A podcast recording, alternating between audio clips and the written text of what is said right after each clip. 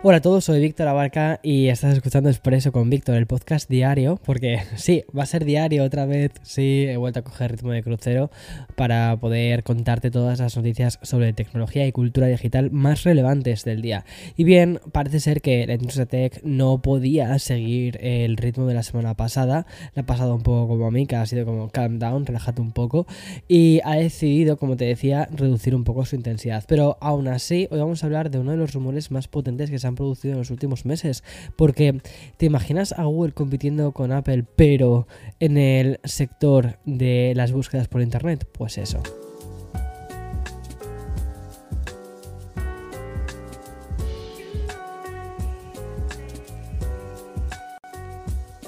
Bien, ¿te acuerdas de Elizabeth Holmes? Es muy, posible, es muy posible que sí, ¿vale? Porque además he sido bastante pesado contándote en algunas ocasiones cómo estaba yendo el tema de su juicio. Y segundo, porque también es muy probable que te hayas visto la serie que está en Disney Plus de, Dropout.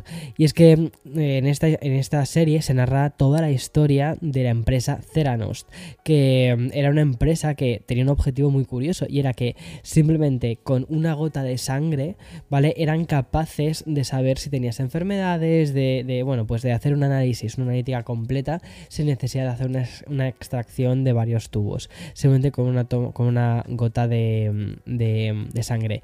Y además que la serie está interpretada por Amanda Sheffield, que es pues fantástica.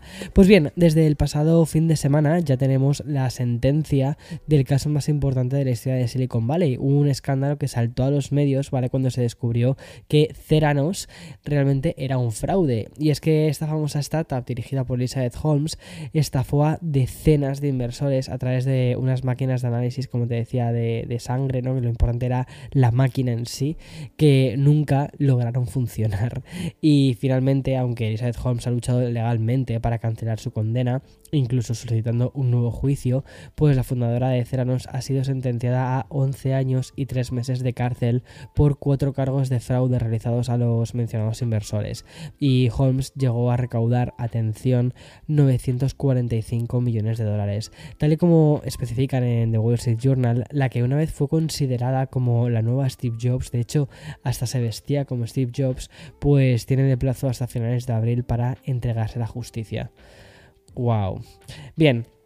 Y una vez narrado el final de uno de los episodios más polémicos de, la historia tecnológica, cambiamos drásticamente de tema para hablar de un rumor que está cogiendo cada vez más fuerza en la propia industria tecnológica. Y es que la primera vez que mm, escuchamos algo relacionado con esto fue en 2018. Y ese fue el año en el que comenzaron los comentarios sobre un, un, em, posible eh, equivalente a un buscador de Google, pero mm, está siendo ahora a finales del 2022 cuando este rumor ha vuelto a tomar muchísima fuerza y es que Apple podría estar interesada en el desarrollo de un nuevo motor de búsqueda para Internet. Empezó a ser obvio en el momento en el que compraron Lasers Like, que mm, esta empresa se especializaba en la recomendación de sites en función de intereses e historia de navegación y mm, esa empresa fue fundada además por tres antiguos ingenieros de Google. Sin embargo, esas tres personas acabaron de nuevo regresando a Google.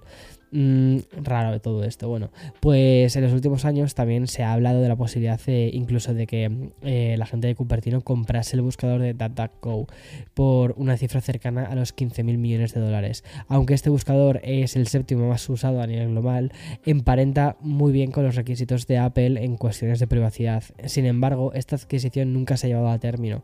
Y mm, otro punto que juega en contra del desarrollo de un motor de búsqueda por parte de Apple es el acuerdo que tiene la compañía con Google. Y es que los dos gigantes acordaron que el buscador de Google fuese el predeterminado de Safari. Y según las cifras que manejan eh, medios especializados Google estaría pagando a Apple entre unos 10.000 y 15.000 millones de dólares anuales por esto. Es decir el 4% de los ingresos de Apple provienen de eh, que Google le paga vale para que eh, cuando o sea de un acuerdo que hay para que Safari venga mm, predeterminado con el buscador de Google. Y a favor, ¿vale? Juega el deseo actual de la compañía fundada por Steve Jobs. El aumento de la publicidad en la App Store muestra a las claras hacia dónde está yendo el futuro de Apple, es decir, hacia el sector de los servicios. Y un buscador, pues posiblemente podría ayudar a incrementar los ingresos, tal y como lo ha hecho, pues con, con Google. Y bien, en esta semana, además del Black Friday, en la que la actualidad pues cede su espacio a los artículos donde se recopilan los mejores gadgets para regalar y comprar, y también, eh, bueno, pues eso, o sea, mm, están como divididos de todo en dos cosas, entre cómo preparar el mejor pavo y eh, qué eh, gadgets comprar en Black Friday. Pero, curiosamente, el protagonismo últimamente está recayendo 100% en Twitter, y afortunadamente tanto ayer lunes como hoy, parece todo mucho más calmado. Bueno, para empezar, una de las noticias relacionadas con la noticia, con la compañía, perdona, eh, vuelve a poner en el foco el cheque azul de la verificación. Y como te he ido contando en las últimas semanas, esta mm, idea de Elon Musk de convertir la verificación en un producto al alcance, y aquí pongo comillas, comillas, ¿vale? De cualquier usuario que pudiese pagar 8 dólares al mes, ¿vale? Cualquier usuario. Lo que, mm, lo que provocó realmente fue el caos.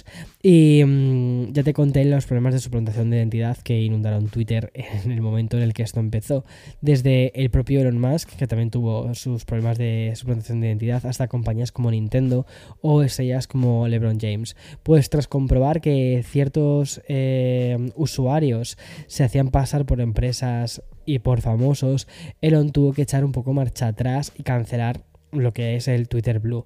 Y aunque a los pocos días pudimos conocer que la suscripción premium iba a volver el 29 de noviembre, Elon Musk ha vuelto a cambiar sus planes.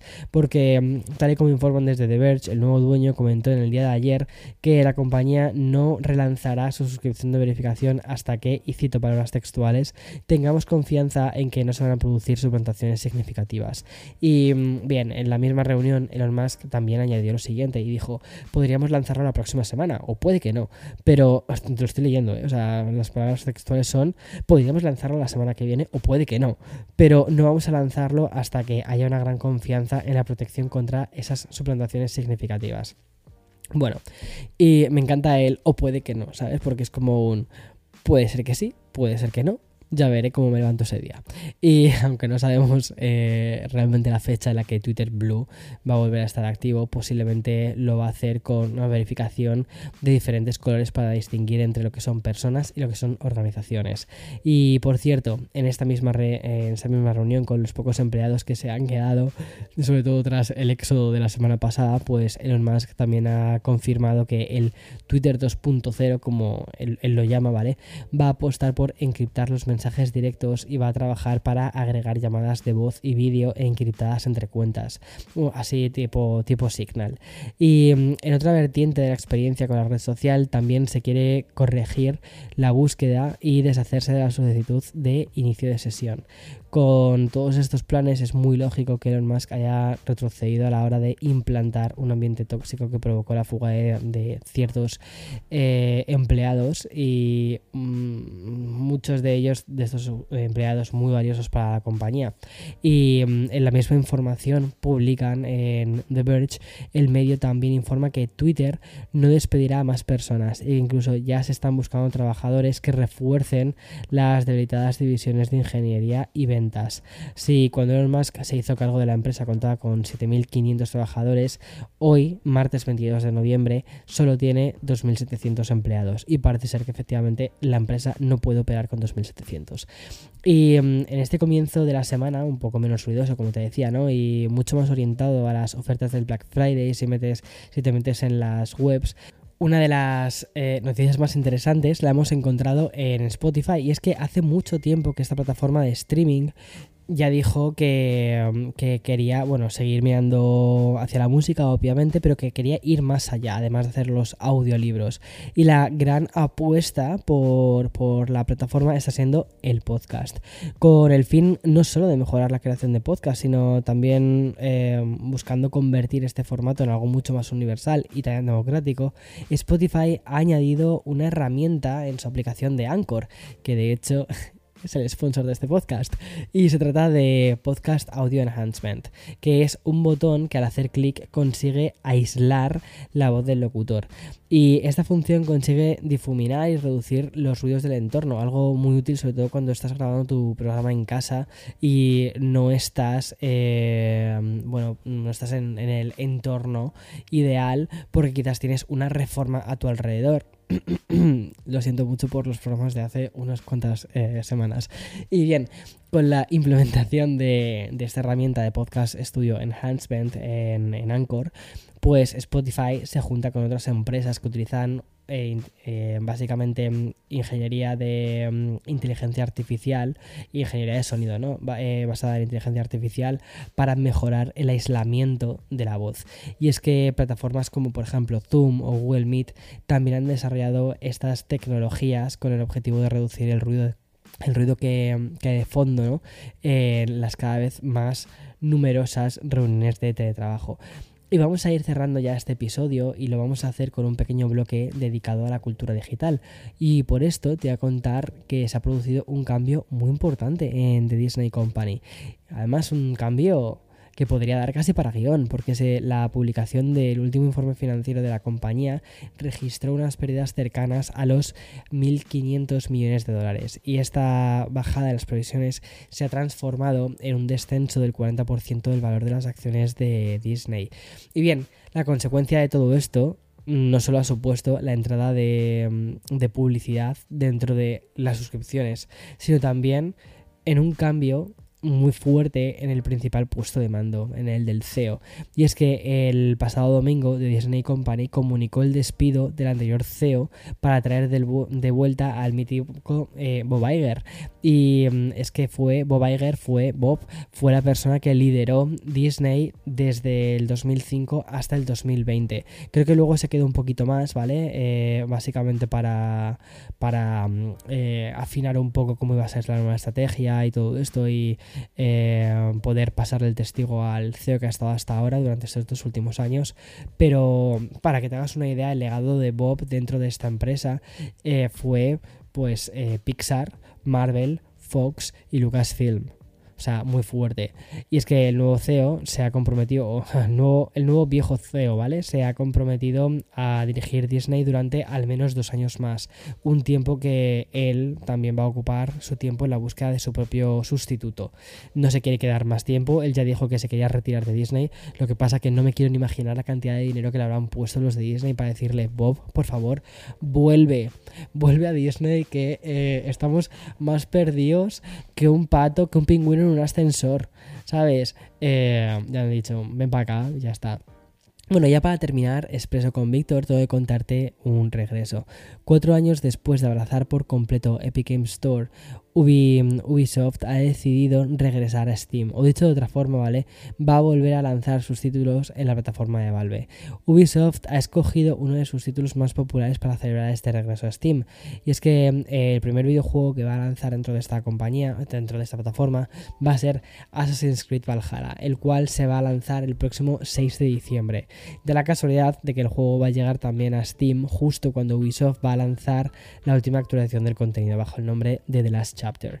Y es que la actualización integrará la conclusión de la historia de Eivor y su vinculación con otras tramas. Bueno, pues muy guay. Empecé a jugar a Valhalla en la Xbox hace ya, no sé, como dos años, ¿no? Cuando salió el Valhalla. Y la verdad es que eh, es un juego tan grande que no he llegado a, entrar de verdad. ¿Sabes a qué juego estoy jugando ahora? Bueno, me vas a decir a Pokémon, a Pokémon, a Pokémon. Pues mira, fíjate que, no que al final el otro día estaba a punto de comprar el Pokémon y no me lo he comprado. Me compré el Persona 5 porque se me había olvidado que el Persona 5 había salido. O sea, en la Nintendo Switch. O sea, mm, para que veas el nivel de locura de estas últimas semanas. Se me ha olvidado por completo. Pero vamos, solucionado eso y mm, ahí estoy con el vicio de la, de la Nintendo Switch. Y después sí, por supuesto. O sea, para Navidades, mm, como cuando era pequeño, mm, a tope con el, con el eh, Pokémon. Y el Valhalla es que es demasiado grande. Es que es un juego de estos de echarles tantas horas, bueno, como si el persona no. Pero, ¿sabes cuando tienes un mundo abierto que dices, quiero algo un poquito más halladito, ¿sabes? Es decir, ya tengo el mundo suficientemente abierto en mi día a día. O sea, lo que necesito ahora es una guía. Es como algo mucho más sobre raíles. Gracias. Pero bueno, en fin, eh, hasta aquí las noticias del día. Mañana, como siempre, más y mejor. Así que disfruta del día, disfruta de tu, de tu martes. Y yo aquí voy. no se me nota mucho, ¿no? Que estoy aquí como, como quetes. Yo creo que no. La voz la sigo teniendo. Chao, chao, chao.